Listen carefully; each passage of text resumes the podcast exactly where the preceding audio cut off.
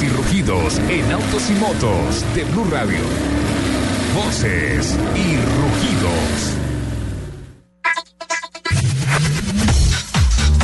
cerró 2016 con 8.434 unidades vendidas en el mercado local, lo que representa crecimiento en ventas y participación en un año en el que hubo un decrecimiento del mercado total. Las ventas de Toyota estuvieron un 12.4% por encima de la meta que se había trazado de 7.500 unidades, lo que permitió una participación de mercado del 3.3%. Toyota busca continuar con su crecimiento sostenible en el mercado colombiano, comercializando más de 10.000 unidades en 2017 y así lograr un aumento en ventas del 18.5% proyectado. Dando continuidad a la ejecución de su plan estratégico de crecimiento rentable Push to Pass, el grupo PSA inició en 2016 una ofensiva mundial enfocada a sus productos, con 121 lanzamientos regionales previstos hasta 2021.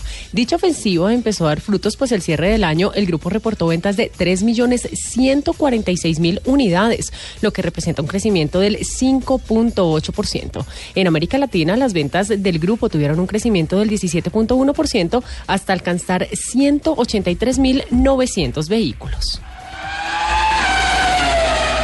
El piloto Gustavo Yacamán y su equipo Bar Motorsports, conformado también por Chadman Ducote, Dan Jones, Mark Wanmi y Body, eh, Body Rice, largará en la casilla 3 de la categoría prototipo Challenge, 15 en la general, en la legendaria competencia las 24 horas de Daytona con la que inicia su calendario 2017, el torneo norteamericano INSA. La competencia largará hoy a partir de las 2 y 30 de la tarde y no tendrá en el partidor al bogotano Sebastián Saavedra, quien se alistaba con el equipo del venezolano Alex Popou. Tesla fue eximida de responsabilidad técnica por las autoridades de seguridad vial norteamericana luego de evaluar un accidente en el cual un conductor colisionó contra un camión en Florida, Estados Unidos, mientras el auto se encontraba operando en modo de manejo autónomo.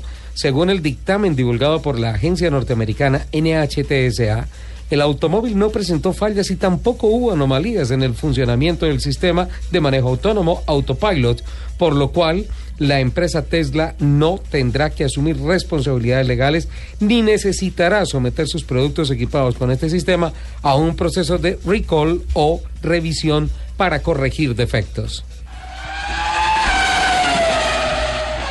La empresa holandesa de construcción y consultoría en materia de obras civiles, Volker Wessels, propuso a las autoridades de su país el desarrollo de autopistas hechas con paneles de plástico provenientes de procesos de recolección de desechos. La idea apunta a emplear el plástico proveniente de botellas y envases desechados para crear paneles viales que reemplazarían al asfalto en la construcción de desarrollos viales. Estos paneles se construirían en medidas estandarizadas de ancho y largo y serían huecas para contener en su interior tuberías de cableado eléctrico, desagües alcantarillados y también en ciertos casos gasoductos, acueductos o similares de bajo caudal.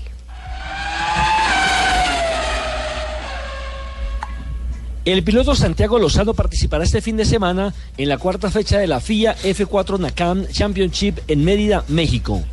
En la jornada se estrenará el autódromo de Yucatán de 3.5 kilómetros que llevará el nombre del reconocido piloto brasileño Emerson Fittipaldi la cual será hoy a la 1 y 30 de la tarde. La primera carrera del fin de semana será a las 5 de la tarde y mañana domingo habrá carreras a la 1 y 15 y 3 y 45 de la tarde. Los invitamos a que sigan con la programación de autos y motos. ¿En dónde, Lupi? En Blue Radio.